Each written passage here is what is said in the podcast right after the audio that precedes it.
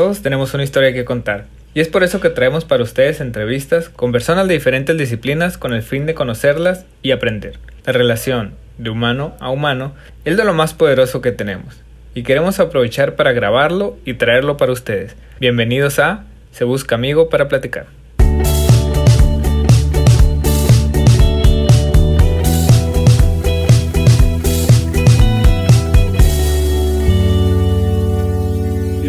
Amigos a otro episodio de Se Busca Amigo para Platicar. En esta ocasión tenemos a, a una artista, nuestra primera artista invitada y es Pamela Tapia, eh, mejor conocida como Pam. Eh, es argentina, pero actualmente resides aquí en Hermosillo.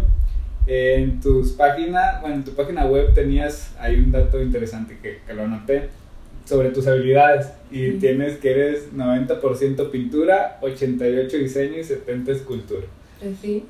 Y pues tu pasión obviamente es pintar, Sí. crear cosas nuevas y pues, no, nos queda, no nos queda la menor duda, sabes manejar además muy bien las redes sociales, viralizar ahí tu- tus creaciones que están muy padres, se las vamos a compartir ahorita en las notas del episodio.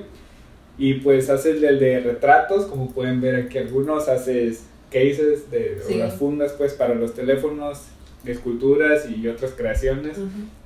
Y pues están súper padres, ¿no? Este, te los vamos a compartir, como le digo, para que, que vean todo el talento que tiene Pam. Pues bienvenido, Pam. Bueno, muchas gracias. Eh, primero que nada, pues vamos a entrar a- al tema de aprendizajes. Queremos saber cómo Pam aprende, pero que a través de tu historia, pues inspires a otros a aprender también lo mismo que, que tú has aprendido. Queremos saber, Pam, qué te motiva hoy en día. ¿Qué me motiva hoy en día? Bueno, lo principal es mi hijo, que digamos que fue una, una etapa en mi vida donde nació todo de nuevo, donde floreció todo el arte en mí. Porque si me pongo a pensar hoy en día, yo pinto desde muy chiquitito.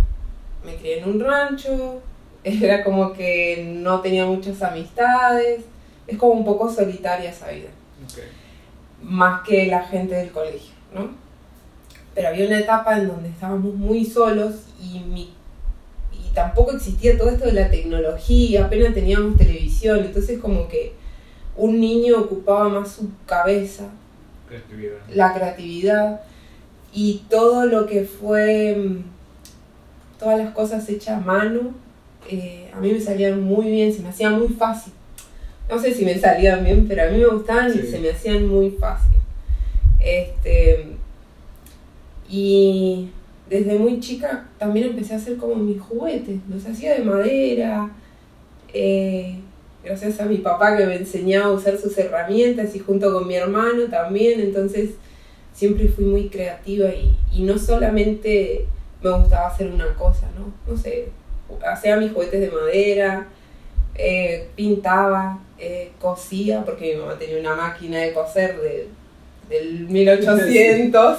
Entonces, mamá también me la enseñó a usar, entonces también cosí, o sea, siempre fui como muy creativa y nunca me quedaba haciendo una sola cosa, sino como que todo el tiempo tenía que ir este, probando cosas nuevas y, y creándolas, ¿no? Qué, qué padre que, que hayas descubierto esa habilidad tan, tan Sí. pequeña, ¿no? Porque muchos, incluso ya siendo adultos, creemos que, que no podemos ser creativos, ¿no? Pero tú, sobre todo en la etapa de, de la niñez, ¿no? Que cuando no hay límites, no hay nada y tú explotaste todo ese Sí, aproveché todos los recursos que tenía. Perfecto, oye, ¿y sientes que por medio de, de tus proyectos que estás haciendo hoy en día estás cumpliendo con, con tu propósito? Pues la verdad, bueno, no me pongo a pensar tanto en eso, sino simplemente lo hago, ¿Lo disfrutas? lo disfruto, es exactamente que eso es, es no sé, es, es- no tengo un, como, eh, Un plan estricto. claro, exactamente, solamente lo hago, si veo algo, me gustó, lo intento hacer y es una sa- satisfacción para mí, ¿sí me Sí, explico? sí. Eso. Oye, y ya, pero ya también lo haces como negocio hoy en día, ¿no? Bueno, sí, estamos en. Ya estoy grandecita, entonces ya no es todo que hago las cosas como para jugar y divertirme, sino también este, tengo que generar mi, mi- mis ingresos. A ver, yo también trabajé eh, 48 horas semanales con un día y medio de descanso. eh, una semana de vacaciones al año y me estresé. Y así también me pasó en varios trabajos que tuve. Es como que al principio arrancas bien, pero ya después decís, no, no, me, no quiero levantarme a hacer eso. Eh, pero no te pones a pensar y decís, bueno, ¿qué me gusta hacer a mí? No, no es que dije, ah, me gusta pintar, entonces dejo de trabajar para poner. No, simplemente lo haces, ¿me entendés? Simplemente lo haces y, solas las cosas se van dando. Y también, bueno, en el mundo en el que estamos ahora, de que hay redes sociales, que es muy fácil eh, acceder este, a tener una red social, crearte una y, y si te las ingenias, este, bueno, también yo me inspiro por otras personas, el tema de hacer fotos, cómo hacer las fotos, ¿me entendés? Presentar algo bueno, es un medio de publicidad prácticamente gratis. Entonces, creo que es una herramienta muy buena que si vos la sabes usar, pues podés mostrarle al mundo lo que haces. Y no tanto a veces, yo no empecé tanto como para vender. Dije, no es que me voy a crear un Facebook, porque primero me, me, me hice una página de Facebook y dije, bueno, me la voy a hacer para vender. No. Y hacerme rica. No. Lo hice para que vean y el, la idea principal de todo es inspirar. A mí me gusta mucho inspirar a otras personas. Sí, de hecho, pues así nace este podcast, ¿no? Para conocer historias como la tuya y que inspiren a, otros que quieran desenvolverse en el mismo ámbito, ¿no? Que quieran ser artistas, que quieran estar en la fotografía o en otros temas, ¿no? Podría ser deportes, negocios. A mí me apasionan mucho los negocios y he tenido pues varios invitados que tienen negocios, pero igual platicaba de hecho semana pasada tuve una entrevista con, con, una chica que de hecho hoy sale el episodio, Camila Zarzar, ella es chilena. Ah, sí. Hicimos el, episodio por Skype hasta allá. Ajá. Y, y, ella misma nos decía, oye, pues es que todos de alguna manera emprendemos, ¿no? Los que son artistas emprenden, los que son deportistas emprenden. Y tarde o temprano deja de ser un hobby y empieza a ser, pues, un, negocio, ¿no? Un negocio. Pero, como dices tú, no lo haces enfocada en el, oye, es que tengo que ganar dinero para poder pagar la luz, pagar el agua, lo que sea sino más bien lo hago porque me gusta y por consecuencia pues se generan ingresos, ¿no? Sí, lo disfrutas. Así es, y es donde pues donde te da la satisfacción y, no lo sientes como un trabajo, no lo sientes como tu pasión. Sí, es un, es un placer levantarte todos los días y agarrar un pincel, mancharte con pintura y hacer algo. Pero también a la vez es algo distinto, como dices tú, porque no es lo mismo jugar, levantarme todos los días a, jugar o a, o a, pintar algo que me inspire, a que me hable un cliente y me diga, oye, necesito un case de, de mi perrito. Eh, ¿Cómo le haces tú para, para administrarte en, ese, con los pedidos, con los tiempos? ¿Te consideras productiva? Sí, bueno, trato de, sobre todo en las mañanas, eh, bueno, me levanto y ya es como que tengo un plan de trabajo. Primero, si tengo que entregar un pedido, sacarle fotos, tengo puntos de venta, entonces ya es como que también hay un compromiso. También al cliente cuando yo tomo un pedido, eh, yo le digo te lo entrego en 7 días, por ejemplo, o 15 días, depende del trabajo. Entonces, eh, sí tengo que tener como un, una organizarme, un plan de trabajo, por así decirlo. Oye, en tu, en tu perfil te tienes como artista autodidacta, pero cuéntanos qué, qué estrategias utilizas para aprender. Bueno, yo sí he tomado así como, puedo decirte, tres cursos. Okay. El primero que tomé me lo regalaron cuando tenía 12 años y fue un año prácticamente de unos, unas clases de arte. Fue allá en Neuquén, de donde soy oriunda. Eh, pero ahí ya me empecé a dar cuenta de algo que en cierta forma lo siento, no sé, como que no me gusta eso de mí. Este, pero no me gustaba que me enseñara. Porque yo estaba pintando, se me acercaba la maestra y me decía, no, así no se hace así. Y yo era como que lo intentaba hacer como me lo decía esa persona y no me salía. Entonces era como que algo y chiquita, ¿viste? Tenía como 12 años, entonces ya empezás a sentir algo, o sea, es, como algo inconscientemente, ¿viste? Después, bueno, ya eh, no hice ninguna carrera universitaria, eh, aunque sí tuve intención de meterme artes plásticas, pero por motivos que no vamos a ponernos a aclarar, este, no se dio. Y llegando acá a Hermosillo, em, tomé un curso de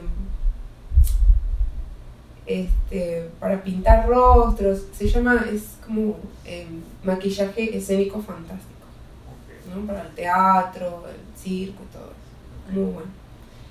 Y me gustó muchísimo.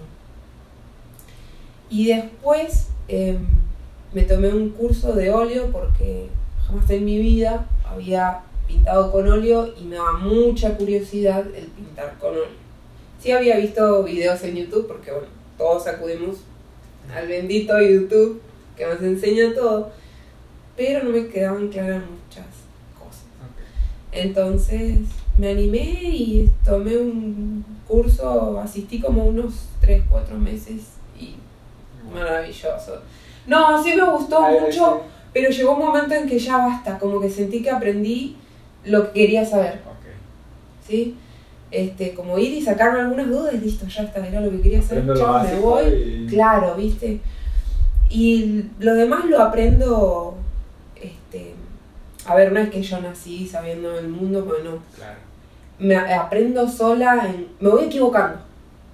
Me equivoco y voy aprendiendo, voy intentando y hasta el día de hoy hay cosas y técnicas que quiero aprender y las intento y todavía no.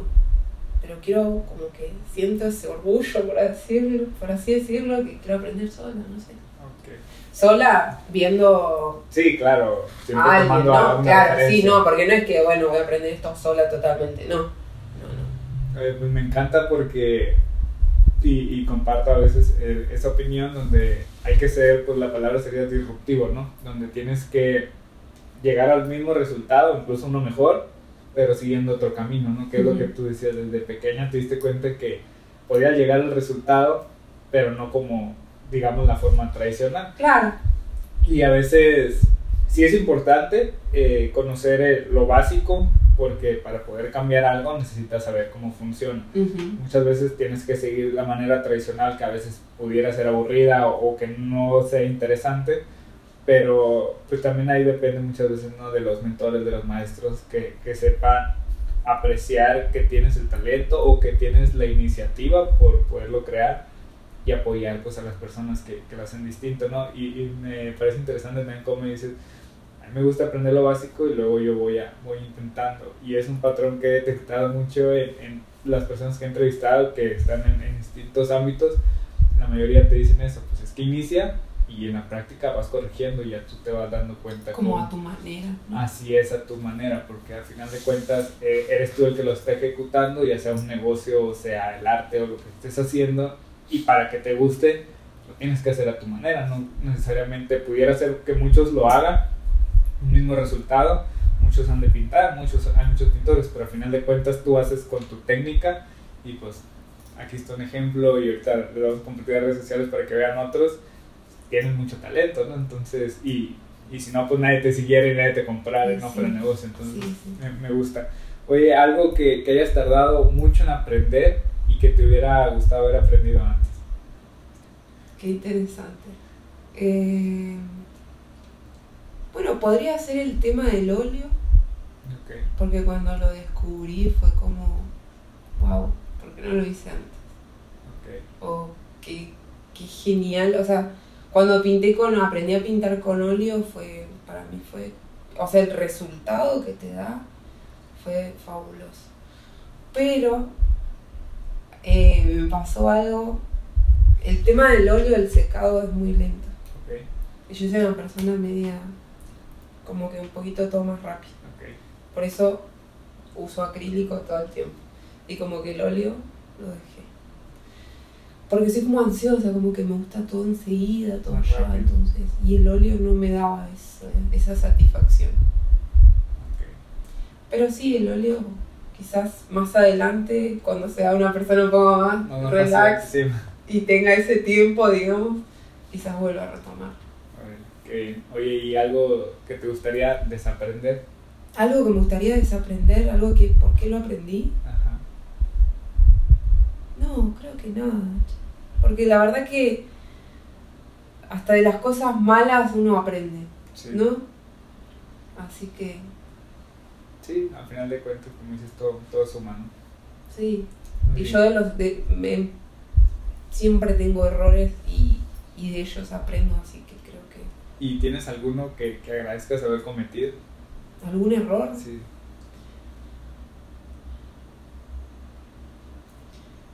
Creo que van a matar, pero no haber estudiado. En cierta forma, digo, quizás si, si hubiese estudiado una carrera no estaría acá. Exacto. De hecho... pues, Aunque sí es- cuesta muchísimo. La vida un- sin una carrera. Imagínate, una persona que está a punto de rendir un parcial, eh, qué difícil se le hace rendir ese parcial. Imagínate una persona, eh, lo difícil que se le hace la vida eh, sin una carrera. ¿Por qué? Porque en el mundo que estamos, en la sociedad que estamos, en la política, al sistema no le sirve una persona sin estudio. ¿Me entendés? Claro, de hecho, pues algo que he visto, porque escucho podcasts y todo lo que consumo, se ha vuelto, digamos, una tendencia que, pero sobre todo más en países, digamos, desarrollados, como Estados Unidos o en Europa, donde las personas, o más bien las empresas, están enfocando en personas que tengan las habilidades, no precisamente la carrera, pero seguimos, nosotros estamos en América Latina, México, Argentina, no me dejan mentir, pues seguimos, seguimos siendo muy tradicionales, ¿no? Y sigue siendo todavía la base, el, tienes que ir a la escuela, estudiar una carrera y como dices tú, o sea, sí, a lo mejor podemos aspirar a ser más futuristas y ya estar a la vanguardia y a la altura de esas potencias, pero a final de cuentas, cuando sales a la calle a tocar puertas, te, te van a pedir el papelito, ¿no? Totalmente, donde vayas. Entonces, pero qué bueno que te has podido abrir camino con tus Pues propios sí. medios y, y poder llegar a, a tener el, el éxito que tienes, que sin duda pues vas, no digo que vas empezando, porque dices desde pequeña empezaste Sí, con sí. esto, pero digamos va, todavía tienes mucho potencial y mucho que dar. Sí, la verdad que aunque digo que, a ver, para estudiar tengo, ¿no? Nunca es tarde para Así estudiar, es. que me dicen todo el tiempo. Pero como te digo, si hubiese estudiado cuando terminé el, el secundario, la prepa, eh, quizá no estaría acá. Sí, tal No vez estaría hubiera seguido el, el camino No tradicional. ¿no? Una empresa, Estaría, claro, quizás tendría mi propio negocio, pero no estaría acá. ¿Me entendés? Sí, claro, digo, al final de cuentas. Quizá- pero sí, la verdad que sí, como que a veces tengo ahí como dentro mío un bichito que me anda diciendo estudiar, estudiar, estudiar, estudiar esto, estudiar lo otro. Para enriquecer, ¿no? Lo que ya, ya tengo dentro de mí, ¿me entendés? Sí, claro. Y la verdad que a veces em, sí comparto mucho con gente profesional y, y quiera o no, sí los admiro porque su forma de expresarse, su forma de hablar, su forma de ver las cosas es muy diferente a la mía, claro. ¿me entendés? Es como que, bueno, algún día lo haré. Sí, no, al final de cuentas, pues cada quien lleva, lleva su propio ritmo y, y pues por eso es, es bueno no compararse con otros para no, no sentirse mal, pues, sino que sentirte bien contigo y saber qué es lo que quieres y, y en el momento que lo necesites, pues lo, lo vas a poder hacer, ¿no? ¿Qué consejo podrías darle a las personas que, que quieren desarrollarse en el mismo ámbito que tú, que quieren ser artistas? ¿Consejo? Bueno, no sé, este, mm, creo que lo principal es, bueno, una de las cosas es no pensar en el dinero. A ver, no es que decir, bueno, a mí me gusta pintar, voy a pintar y me voy a hacer rico. Creo que no va por ahí. Em, yo siempre digo que, que la satisfacción más grande de un artista, o sea, el- el- la moneda con más valor de un artista, y te puedo decir en general de artistas desde músicos y artistas plásticos, eh, bueno, todo tipo de artistas, es, es la, la reacción de la gente, si me explico. No sé, alguien que tocó una canción y el público lo aplaudió, eso es lo que al artista le llena. Sí. Eh, o, por ejemplo en mi caso que pinto, em, que la otra persona sonríe. Ahora me está pasando mucho que eh, me piden cuadros de sus seres queridos, de sus perros, y que se lo regaló un amigo, se lo regaló un familiar, y esa persona lo recibe y se pone a llorar. Y a mí me mandan esos videos, esas fotos, o esos mensajes de agradecimiento, y para mí es, es lo mejor. ¿Entendés? Entonces creo que es muy importante eso, eh, hacerlo porque realmente te gusta más si vas a emprender, porque a veces eh, no todos los días se vende, no todas las semanas, a veces pasa un mes, a veces eh, por X motivo no, se vende. ¿no? Hay meses en el año donde la gente se enfoca sus gastos en otro lado, por ejemplo ahora que inician las clases acá en, septiembre. Entonces no hay venta de esto, porque no es una necesidad. ¿Entendés? Este, pero eso, que, eh, que realmente les guste, eh, que sean perseverantes, hay que ser muy perseverantes. De hecho, pues es, es muchas veces la, la base ¿no? de, de un proyecto, el generar experiencias, generar emociones y que, que te guste que esté, digamos, con tu propósito de vida, con tu meta, porque al final de cuentas va a llegar un momento en el que si solo lo ves por el dinero, te va a tocar un mes, como el que dices, donde no vas a vender nada y lo vas a tirar. Exactamente. En cambio, si lo haces porque te gusta, porque generas y te generan también emociones.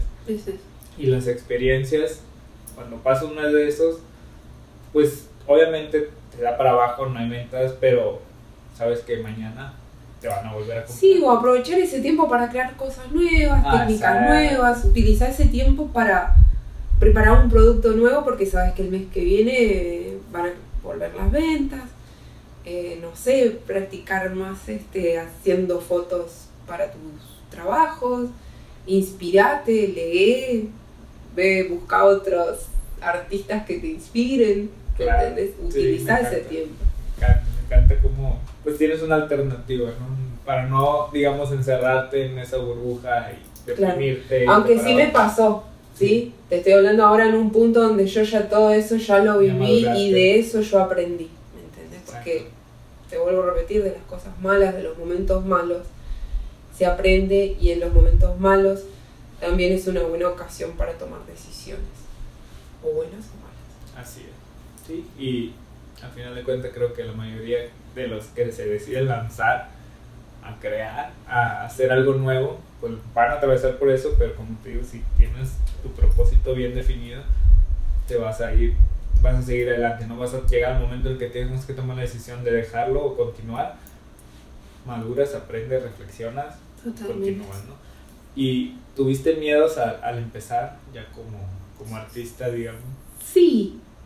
No, volvemos a lo que estaba, lo que estábamos hablando recién de esos tiempos muertos donde nadie te habla, donde decís, no, yo ya me fundí, nadie le gusta mi trabajo, si llega a pensar eso. Porque aparte ya cuando te das cuenta que realmente estás emprendiendo con lo que te gusta hacer, emprender es un salto al vacío. Sí. Es tirarte a la alberca que le dicen ustedes, nosotros es tirarte a la pileta y no saber si hay agua o no, te vas a enterar cuando caiga. Exacto. Entonces, eh, bueno, me empecé a hacer la página, pero en realidad, como te digo, yo empecé a hacer la página para mostrarle al mundo lo que yo hacía. Compartirlo, inspirar. Eh, y de a poco fueron apareciendo personas y... y mira, no te voy a mentir, todo empezó con lo de la página. En el comienzo yo te dije que mi principal inspiración y todo eso había sido mi hijo, porque fue cuando renació todo esto del arte. Yo estaba embarazada y en el año 2000, en el año 2015 pinté a una amiga, le pinté su pancita acá, a mi primera amiga mexicana. Esta chica sabía que a mí me gustaba pintar. Me dice, quiero que me pintes la panza. Y yo dije, nunca había pintado una panza, pero qué cool porque voy a hacer algo nuevo. Bueno, le pinté la panza y yo me quedé la idea, dije, si algún día llego a estar embarazada, me voy a pintar la panza. Año 2016, quedó embarazada yo y dije, bien, me voy a pintar la panza. Lo único que quería que me saliera la panza para pintar. Sí. Tipo cuando tenía cinco meses me empecé a pintar yo sola, sin dolor de cuello, me grababa con el celular en cámara rápida y todo. Y lo empecé a subir a mi Facebook personal, pero eso empezó a tener muchas reproducciones, interacciones, y dije, wow, le gusta a la gente, qué cool. Y dije, bueno, vamos a hacer una página. Me hice una página, es donde nace Pam Art. Y empecé a subir videos y a la gente le empezó a gustar, lo empezaron a ver chicas de acá, de lugares y qué sé yo, me empezaron a preguntar cuánto. Ya estabas en México. tú. Ya estaba en México, sí, yo llegué a México en el año 2014. Sí, 2014. Eh, y mira, no te voy a mentir, vuelvo a lo que ya hablamos en algún momento, que yo lo hacía porque a mí me gustaba, que no, veía el no me importaba el dinero, entonces yo les decía, te pinto gratis, no pido nada. Entonces, porque yo lo hacía porque a mí me gusta, ¿me entendés? Eh, tenía una cámara, de, mi cámara de fotos y encima las pintaba y les tomaba fotos, ¿viste? Entonces, una amiga, la chica que la primera que le pinto la pancita, Denise, me dice, tenés que cobrar. Porque vos estabas haciendo mucho laburo, encima iba a la casa, ¿viste? Era todo un... Sí, sí. Y bueno, y ahí fue cuando dije, bueno, vamos a empezar a cobrar. No te voy a mentir, empecé a cobrar 100 pesos. Nada. Nada. La gasolina. La gasolina, a veces iba a pintar unas chicas, ¿viste? Yo iba acá para hacer el aeropuerto, las chicas vivían para la salida a Guayma, con Sí. cruzaba todo Hermosillo. Este. Y ya de poquito le fui subiendo porque me iban diciendo también, ¿viste? Sí. Porque si fuera por mí, capaz que todavía ando regalando mi trabajo. Sí. Pero llega un punto en que decís, bueno, eh, tendré que pedir más, ¿viste? Y de ahí fueron naciendo otras cosas. Empecé a pintar panzas, ya casi ahora no lo hago, porque ese es otro como problemita mío de que hago algo, lo hice y ya está, empiezo con otra cosa nueva y así voy probando más cosas. Después estaba pintando a una chica, le estaba haciendo una sesión, me dice, ¿no pintás murales? Mirá, le digo, pintaba murales cuando tenía 12 años en mi colegio. Eh, pero si querés, me dice, porque quiero pintar la recámara de mi hijo. Listo, pintar murales, empecé a pintar murales. Y después me puse a hacer lo de los moldes de yeso, los moldes 3D, eh, que son manos de niños y adultos. También fue un boom. Hasta en la televisión, ¿viste? O sea, vino eh, Televisa Sonora, fui 3B, o sea, vinieron dos veces a casa y después fui una vez al canal. Entonces yo estaba en un, en algo que no lo entendía todavía, Sí. pero lo disfrutaba un montón. Yo no me estaba dando cuenta de lo que estaba provocando, claro, lo que estaba provocando en la gente. Creo que hasta el día de hoy a veces no me doy cuenta porque mi marido me dice ahí de que tengo, como dice él, mi marido es chileno, me dice tenés que creerte más el cuento. Se refieren a que tenés que creerte lo que sos, Sí. ¿me entendés? Y yo por ahí no. Como un perfil creo un poco más. Oye. ¿por qué, ¿por qué mudarse a México si, si los dos son de, de por Del sur, Sí, bueno, con el trabajo de mi, de mi marido. Ah, bueno. Y, a ver, yo te digo que desde muy chiquitita empecé todo el arte, de hacer cosas. Y, y empecé a vender mis juguetes de madera cuando tenía aproximadamente 10 años. Porque en Argentina hubo una crisis muy heavy, muy grande. Fue en el 2000, eh, donde las personas de bajos recursos, los más pobres, nos vimos en la necesidad de salir a las plazas, o sea, a los parques de nuestras eh, Comunidades. como- claro, este, a llevar lo que nosotros teníamos y cambiarlo. No era como el tianguis que se conoce venta, acá, era era un trueque. trueque, sí. Era un trueque. Entonces yo llevaba mi, mi, mi mamá llevaba ropa, como vivíamos en una zona de rancho, eh, o sea, de campos, se Sí, podría decir, justamente donde yo vivía no era producción, sino más bien era algo de... Mi papá cuidaba y era el capataz, por así decirlo Ok. pero las, las de alrededor producían manzana, pera, que es lo que se da allá, entonces nos regalaban. Pero no nos íbamos a comer 20 cajones de pera en una semana, entonces se ponían malas. Y las llevamos y cambiamos por un kilo de harina, un kilo de azúcar, era un trueque. Y yo llevé- empecé a llevar mis cosas. Y ahí empezaron a hacer mis primeras ventas. Pero yo lo hacía, viste, como te digo, siempre más para que el otro tenga lo mío, Sí, ¿viste? sí, o sea, no, no tanto como un negocio, sino como Sino para que compartir. compartir. Y ya después, bueno, sí, el trueque dejó de ser trueque, lamentablemente, y empezó a entrar el dinero. Ya se transforma como en un tianguis, como dicen acá, Ok. una feria. Pero yo seguí yendo, ya dejé de hacer mis juguetes de madera y me puse a hacer marionetas. Eh, ya después, como iban pasando los años, te digo, siempre voy cambiando mi estilo. Y encontré ahí arrumbados unos azulejos, eh, eran un poco así como blanquitos, y los empecé a pintar. Empecé a pintar en azulejos y, y los empecé a vender también, pero súper barato. Sí, digo, al final de cuentas es uno de los principales errores, ¿no? De las personas que emprendemos sin, sin, digamos, sin el consejo, sin la experiencia, sin, sin un mentor, el que no sabemos cómo cobrar o cuánto cobrar, pero es Claro. algo que, que se va aprendiendo con... Y yo como que siempre quería cobrar barato para que el otro simplemente se lo llevara porque a mí no me interesaba el dinero, como te digo. Y era. Y todo lo que yo usaba siempre era reciclado. No recuerdo, quizás por ahí un poco de pintura compraba. Pero como te digo, donde yo vivía había muchas cosas enrumbadas y yo las empecé a usar. ¿Viste? Le saqué las pinturas, había pinturas sintéticas, todo lo que había ahí que en algún momento se usó, pero que nunca más iba a usar. Entonces yo saqué todo, ¿viste? Pero por así decirlo, me lo robé de donde vivía mi papá para hacer algo. Eh, ni, ni siquiera a veces tenía pinceles, te juro, y a veces iba caminando por la calle. Para ese entonces yo ya tenía, estaba en la secundaria, tenía unos 15, 16 años.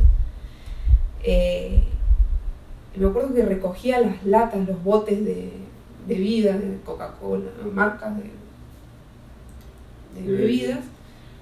Llegaba a casa, las recortaba, viste que son de latita, una chapita. Le cortaba el pelo, la- trataba de, de- de- Bendito sea que tengo muchísimo pelo, entonces me metía en la tijera entre, por ahí que no se viera. Me cortaba el pelo y me hacía mis propios pinceles. Entonces era como que prácticamente no invertía dinero. ¿entendés? Eh, me- pues me encanta porque muchos de los problemas, y me incluyo yo, eh, que tenemos los emprendedores y los artistas y cualquier persona que quiere iniciar un proyecto, pues es el famoso parálisis por análisis. No sé si has escuchado de él. Es cuando piensas tanto o, o planeas tanto algo que no lo haces porque quieres que sea perfecto. O sea, dices, ¿sabes qué? Es que yo necesito que antes de iniciar tenga mi estudio. Y antes de iniciar tenga los mejores pinceles y las mejores pinturas y todo, necesito todo porque mejor calidad, más gente me va a ver. Y me encanta cómo dices tú que hasta juntar los botes, tú no te preocupaste por si había pintura, si no había... O sea, tú dijiste, ¿sabes qué? Hago Vamos con lo que tengo. que... Ah, sí. Hago con lo que tengo. Y ese, ese es un, un punto clave porque ideas de negocio y de lo que quieras, hay millones. Y cada cabeza es un mundo, dicen, y cada persona tendrá mil ideas de poder hacer para su arte, para lo que sea, pero no los ejecutan por lo mismo, porque no se enfocan en esa mentalidad y en esa visión que tú tuviste de decir, con lo que tengo, empiezo. Y ese, y ese es el, el parteaguas muchas veces de, de tener el resultado que tú has tenido, pues ha sido por, por eso. No, es- no, es, no es obra de la casualidad, no es obra de... Claro, creo que es simplemente hacerlo. Yo lo hacía todo desde. Tengo ganas de hacerlo y lo hago y lo hago. Como me salga, con lo que tenga. Así. Y bueno, en ese entonces ya como que me había salido un poco de la feria y me había metido más al mundo artesano. Ok. Ya más directamente con artesanos que viajaban por todo el país, hasta gente, conocí brasileros, chilenos. eh, y me veía inspirada por ello y yo, para mí era, yo era, el, yo era fan, porque viste, eran parejas, chicas solas, tipos que viajaban y hacían manualidades. Y yo decía, wow, quiero hacer todo eso, ¿entendés? Y ellos también, viste, con lo que tenían. Sí, claro, y es que... Imagínate, una persona que viaja no puede llevarse una casa al hombro. Una mochila y listo. Así es. Eh, al final de cuentas, pues es, es parte de, de cuando uno tiene una pasión, ¿no? Y también escuchaban en, en un podcast que, que las pasiones muchas veces uno las la descubre haciéndolo, ¿no? Y es, el chiste es intentarlo porque no es de que naciste siendo artista, sino que tú descubriste que con lo que tenías podías crear cosas te gustó, porque también pudo haber sido caso contrario, que tú hubieras agarrado, jugado un día y dijeras esto no es lo mío, una vez que no me gusta y otra historia pues sería, ¿no? Claro. pero te gustó, desarrollaste esa pasión que continúa y, y que la has llevado innovando, porque también el, el chiste también es innovar, ¿no? Porque si no, si no te innovas, si no te renuevas, pues ahí te mueres, Ahí ¿no? te. Sí, ahí te quedas y si te hubieras quedado todo a lo mejor con las pancitas, a lo mejor ya no lo hicieras tampoco. Claro. Y has seguido intentando ya esculturas y óleo y Claro, porque van apareciendo. así, No es que yo las busqué. así. Fueron apareciendo y dije, y yo soy de esas personas que veo algo, me llamó la atención, generó algo en mí. Entonces digo, wow, quiero hacerlo. así. Sí, al final de cuentas tú Y lo decides. hago y lo comparto. Exacto. Sí, y, y eso también yo creo que, que es el punto que te tiene a ti en, en el ojo, digamos, de las redes sociales en, cuanto al arte que creas, es la autenticidad, ¿no? Que no eres una persona que de manera agresiva intenta introducir sus productos para que los vendan, sino al contrario, o sea, tú dices, mira, esto es lo que me gusta hacer, esto me apasiona, te lo muestro, no Sí. es cómpramelo, es, No. te lo muestro para que veas lo que hago y ya uno dice, ah, me gusta, quiero uno para mí. Sí, y no solo va para, para que me lo compren, va también para que otros lo vean y digan, vos también lo, o sea, es como que, hey, si a vos te gusta pintar, también lo puedes hacer. Y así me llega gente a, di- a- bueno, a diario, día por medio, chicas, chicos, que me dicen, eh, ¿dónde compras tu material? Eh, ¿Qué productos usás? Eh, por ejemplo, ahora el tema de los case. ¿Qué case? ¿Qué materiales? Y yo les digo todo. Me tomo el trabajo de mandarles fotos, de mandarles videos, les mando audios.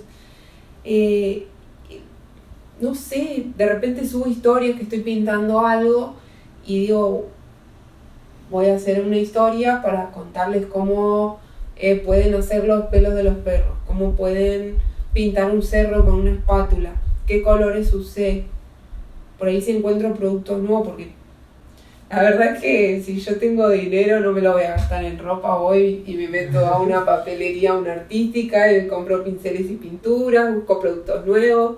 Entonces como que siempre estoy mostrándole a otras personas, eh, tratando de inspirarlos y de, que, y de darle las herramientas eh, para que ellos también lo intenten si es que les gusta.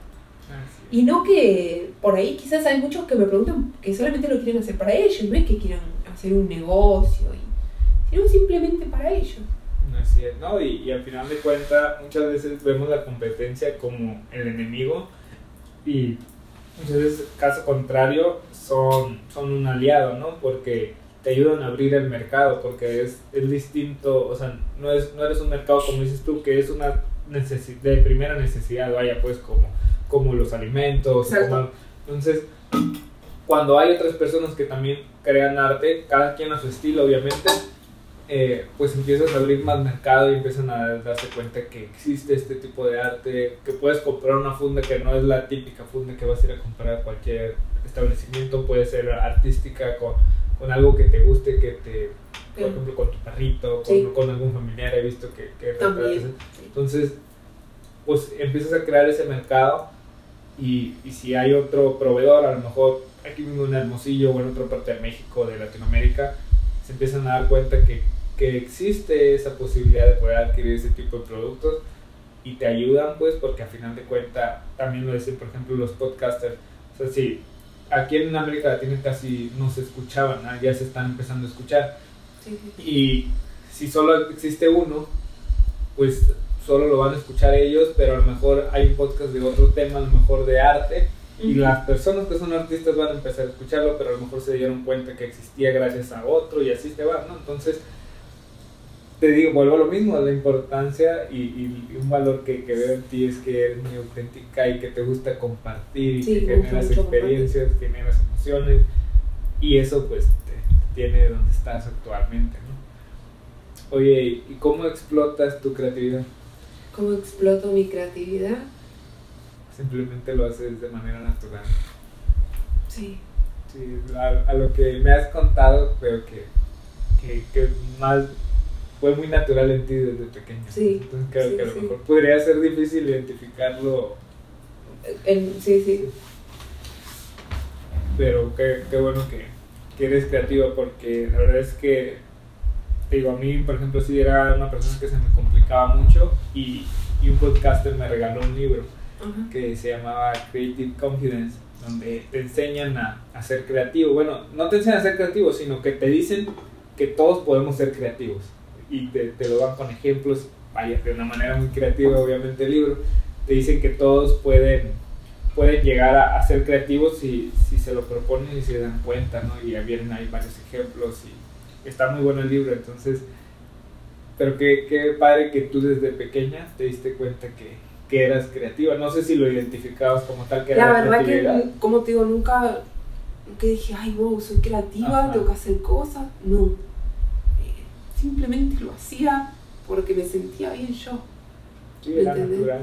Y, y sí, digamos que en cierta forma quería eso de hacer algo y generar algo en la otra persona. Yo me sentía súper bien cuando iba al trueque y alguien se acercaba, levantaba lo que yo hacía, lo miraba, me decía, lo hiciste vos, y yo decía, sí, está herm-". O sea, con que me dijeran está hermoso, para mí era, Wow. mejor. era súper, como te digo, ya te lo dije en un momento, es la mejor moneda, o sea, el- lo que tiene valor en sí es que generar algo en la otra persona y que la otra persona te diga, está hermoso, porque generaste algo en, en esa persona, ¿me entendés? Es eso, eh, es eso para cualquier, incluso en cualquier negocio, el, el generar valor, se puede decir, es, es más todavía que, que el generar una moneda, ¿no? La moneda se va a ir al ratito, te la vas a Sí. gastar, pero el La- el sentimiento... dinero va y viene. Ajá, pero el sentimiento de que a alguien le guste tu trabajo, de que hayas creado un cuadro y se lo hayas mostrado al familiar, el familiar haya tenido una reacción y que tú hayas contribuido de, de alguna manera a eso, pues eso no se gasta, ¿no? Eso ahí se queda. Eso es lo que a mí me va llenando y me va, eh, de cierta forma, eh, me inspirando, haciéndome crecer y me va llenando de, de cierta forma este, a seguir creando, a seguir haciendo lo que me gusta. ¿Y cómo, cómo te mantienes auténtica? ¿Cómo me mantengo auténtica? Eh, no sé, igual me inspiran otras artistas. ¿eh? Ok. Sí, por ahí, este, como te digo, sigo muchos artistas eh, que en sí ellos ya tienen como un estilo. Yo todavía siento que estoy ahí Buscando. nadando, viste, buscando mi estilo. Y ellos como que ya tienen un estilo bien marcado. Como es como que vos ves un cuadro y decís, ah, ese cuadro lo pintó fulanito. ¿Por qué? Porque ya es su estilo. Es como que si vos ves un cuadro mío no decís, ah, lo pintó Pam. A no ser que te acerques y veas Sí. la firma. Pero sí, sí, sí me inspiro y, y, y trato de ser creativa todo el tiempo, ¿no? Ok, bien, me gusta. Oye, ¿y hay algo random o extraño que, que te haya tocado en tus proyectos? que Algo que te hayan pedido hacer. Eh, raro. Bueno, una vez me pasó con una clienta que de hecho debo confesar que le dije que no. ok. Eh, había, em- eh, habíamos empezado bien porque me pide un cuadro. No me voy a poner a dar el detalle porque capaz que escucha Sí. esto y me hace la cruz. Este, me pidió un objeto en un cuadro, era para regalárselo a una persona. Me pide un objeto, perfecto, estamos bien. Em, al rato me vuelve a escribir y me dice, ¿podrías agregarle otra cosita? Ya ahí ya me la complicó porque como que los dos objetos juntos como que a mí se me hacían medios como los enganchos. Claro.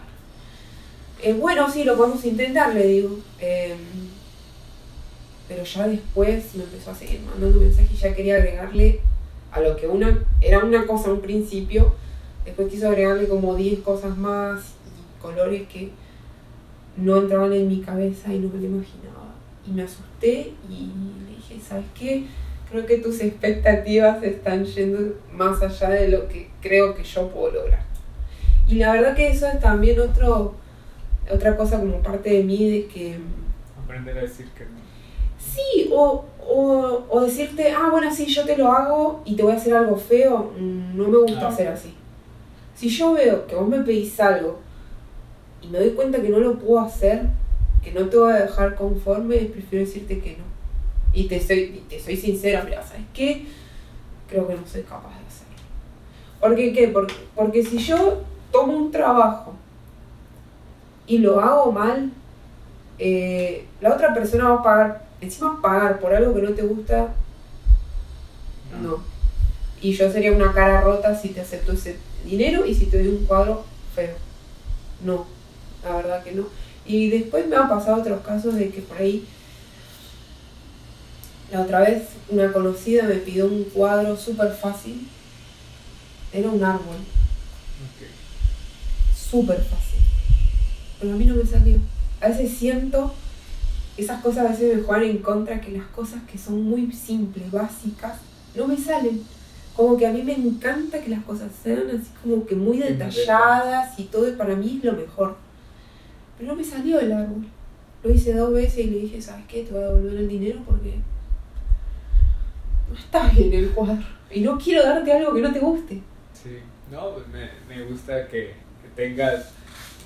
A veces podemos tender a pensar que los límites son malos, pero a veces también son, son buenos, ¿no? Porque, como dices, no te voy a entregar algo que No. que no te va a gustar y que yo tampoco me voy a sentir satisfecho entregándote algo.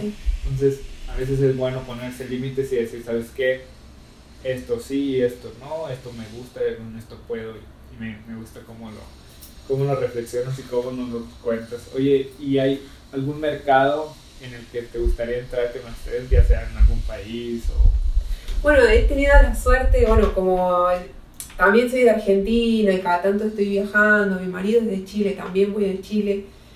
eh, sí he tenido la suerte de, de estar vendiendo mis cosas afuera, entonces, bueno, vendo en México, hago envíos, eh, cuando voy a Chile vendo en Chile, voy a Argentina vendo en Argentina. Eh, como estamos cerquita de Estados Unidos, hay personas que viven del otro lado. eh, y también han llevado cuadros míos para el otro lado, o se lo han regalado a alguien que vive en el otro lado. Tuve la suerte, y eso fue para mí eh, súper, me, me- me- puso muy feliz. Yo seguía una muchacha muy popular en Instagram. Eh, claro, yo la empecé a seguir porque esta chica hace sesiones de foto y pinta pancitas de embarazada. Ok, Y un día yo subo un- una foto de un cuadro de Freddie Mercury y me dijo, qué hermoso que está, lo quiero. Y yo, jajaja, ¿viste? Y me dice, no, es verdad. Y yo te juro que fue, me caí, o sea, fue, dije, no puede ser. La chica tiene más de, tiene como 50.000 seguidores en. Instagram. Digamos, sí pesa tener esos numeritos en Instagram. sí. ¿no? Eh, y dije, no lo puedo creer. Y tengo, tuve, o sea, la suerte estaba de mi lado. Eh, tengo un amigo acá que se fue a vivir a España. La chica esta es de España. Y yo dije, ¿cómo se lo mando? Y daba la casualidad que este chico estaba acá y como en un mes iba a viajar a España porque está viviendo allá. Dije, llévame el cuadro vos, ¿viste? Sí. Me ahorro el envío, ¿viste? Porque yo por ahí como que en temas de envío por ahí no estoy muy enganchada. Y sí, se fue un cuadro para España.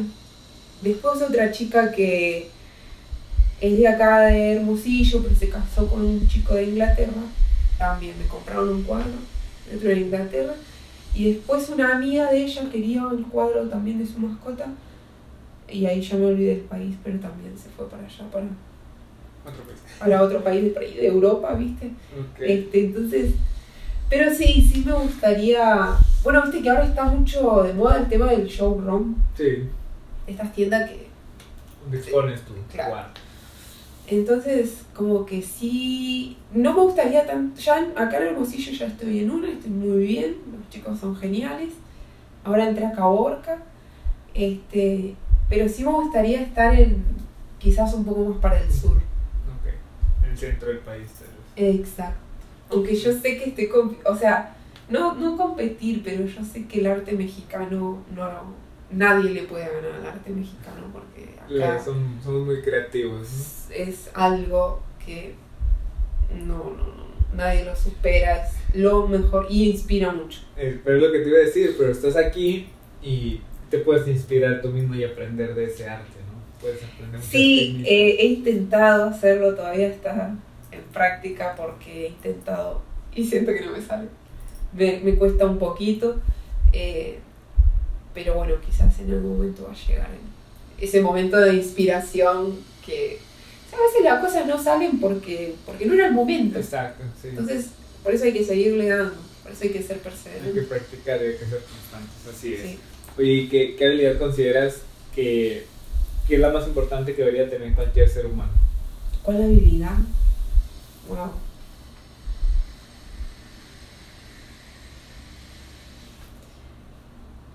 de honestidad, no sé. Este, con uno mismo. Eh, no sé, creo que hay, hay mucha. Ser honesto con uno mismo. Sí, y creo que coincide con todo lo que nos has platicado, porque al final de cuentas vuelvo a lo mismo.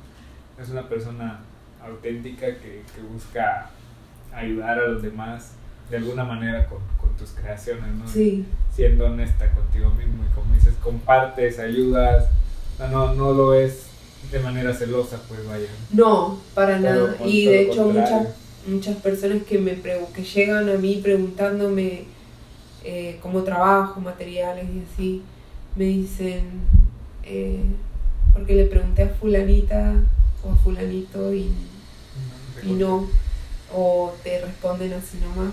Es que, a ver, yo no digo que lo que yo estoy haciendo está súper bien y lo que hizo el otro está mal, no. Cada quien trabaja y comparte lo que quiere. Muchas veces me han dicho a mí, no compartas todo, o sea, no digas cómo hacerlo.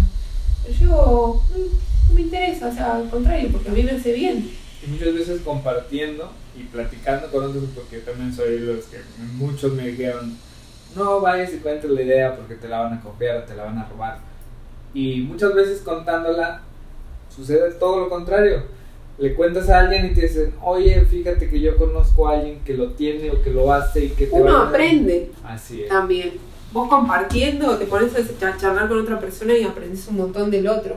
Quizás no de lo que están hablando, pero quizás su forma de pensar, su forma de ver las cosas son diferentes a las como ves vos las cosas y eso te enseña otra cosita. A veces también te das cuenta que sabes cosas que tal vez sí, sí sabías, pero no eras consciente de que tú conocías eso y cuando se lo transmites a otro dices, órale, o sea, sí lo sabía, pero no era consciente, no lo había reflexionado. Mira, eh, llegó una muchacha, digo, llegó, eh, me refiero a que llegan a mi cuenta y me hablan, eh, fue a principio de año, una muchacha de Argentina, de Buenos Aires, la chica me, típica, bueno, me hizo una pregunta, me dice que cuánto vendían mis cuatro. Típica pregunta que te van a responder todos, te van a decir, eh, bueno, tenés que ver eh, cuánto gastas en pintura, cuánto te sale el cuadro, el tamaño, los pinceles y el tiempo que vos dedicás a hacer ese cuadro. Ok, eso es lo básico. Pero yo si le respondía a eso, nada más la piba se iba a quedar con todo lo que le venían diciendo de las otras personas, o que quizás... Y claro, arreglate las mozones. Pero le dije, mira, yo acá en México los vendo en tanto. Y le mandé la lista que yo le mando a mis clientes con una lista de, de precios con medidas y el precio correspondiente y más o menos el trabajo, si es una mascota, si son dos, y así, ¿no? Un poquito organizado. Y se la mandé. Y con eso ya la chica se da una idea. Le, hasta le, le convertí el, el, el peso mexicano a peso argentino para que se dé una idea. Lo otro que le, le aclaré, le digo, bueno, también va a depender el artista. Porque si estás, estamos hablando, no es, a ver, eh, no es bajarle a la creatividad de cada artista, pero es, hay artistas que ya llegan a un momento en que pintan súper fabuloso, pero ya su, el precio de su cuadro sube porque lo que vale es su firma. hay algunas personas que te pintan maravilloso, pero si no las conoce nadie, no va a valer mucho, ¿no? En el mercado de lo que es ya el arte, ¿no? Sí. Yo todavía ni llego y tampoco me interesa. Sí. Este, pero la chica esa, viste, ya, y ¿sabes qué? Prácticamente nos hicimos amigas. Sí. Porque la, ya casi todos los días hablamos, tiene dudas, eh, me comparte sus experiencias. La chica ahora empezó a pintar y es su trabajo, porque ya es su trabajo en Argentina, está medio jodida la cosa ahora. Sí. La economía, entonces la gente se la anda rebuscando. Este, y esta chica pinta fabuloso ese. Y yo decía, pero esta chica me pregunta a mí y ella pinta Mejor que llevan. siento que pinta mejor que yo. ¿Viste? Y nos compartimos cosas y yo charlando con ella estoy aprendiendo cosas de ella. Y ella de ti, ella aprende cómo hacer los negocios, tú aprendes otras técnicas. Sí, etcétera, Y totalmente. se complementan y vas Sí. haciendo una comunidad que, que a final de cuentas, como dices tú, se termina traduciendo en una, en una amistad y por eso también le pusimos este nombre que es algo largo, pero me gusta el nombre del podcast, Se Busca Amigo para Platicar porque, pues a final de cuentas buscamos eso, ¿no? eh, personas que a final de cuentas se, se conviertan en nuestros amigos y podernos aportar y, y generar ideas y, y a final de cuentas pues generar valor, que ese es el objetivo, ¿no? Oye, ¿y a quién admiras? ¿A quién admiro?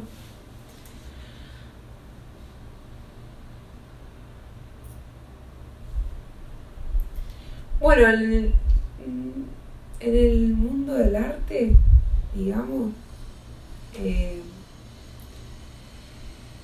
podría decir que es una muchacha de... es de Canadá. Me gusta mucho su estilo, como pinta, me inspira mucho. Eh, pero ya más a lo sentimental, eh, creo que es a mi mamá, porque ella desde muy chiquitita también, eh, mamá es ba- bastante artesana, por así decirlo, y creo que lo que yo tengo lo traigo en la sangre y, es por ella. Me gusta. Oye, y ya por, para ir cerrando, recomiéndanos si lees algunos libros o, o si escuchas documentales o ves videos, podcasts, lo que sea, no sé. Bueno, el libro ya como que se me pasó el- la época de leer libros. Ok, La verdad que fueron más que nada novelas, no, no libros así como eh, más eh, de, de- de consejos y cosas así. Este, pero los, los videos que por ahí me gusta ver de- son de YouTube, son de las conferencias de, no me va a salir el nombre, pero es algo de TED Ah, TED, sí, las charlas TED. me gustan mucho porque van personas de todo tipo que te motivan, creo. Sí, de hecho es un, es un medio que a mí me, me gusta mucho también porque de lo que te imagines, platican y, y te das cuenta que no necesariamente tienes que ser un experto para entenderle porque te lo platican de una manera muy humana, ¿no? Muy, Exactamente. muy Desde sus experiencias. eh, y aparte me ha pasado que de cada uno que veo, o bueno, en realidad me voy más a lo que diga el título del video, siento que en cierta forma ellos están hablando lo que a mí no me sale, o lo que realmente siento, o lo que soy, pero no sé decirlo, no sé expresarlo. Oye, y platícanos ya para cerrar cuáles son tus redes sociales y de qué manera te pueden contactar y también si tienes algunos proyectos en puerta que nos platiques. Sí, tengo proyectos. Pero no es que, o sea, no es que no los quiera decir, eh, pero es como que si todavía no los hago, Ok, ¿viste? Bueno, entonces Pero sí, sí, no te, te lo voy a decir, mira. Tengo dos proyectos en mente. Uno es por necesidad y el otro es porque lo traigo acá desde hace bastante años em, con lo textil. Ok, me llama mucho la atención lo textil.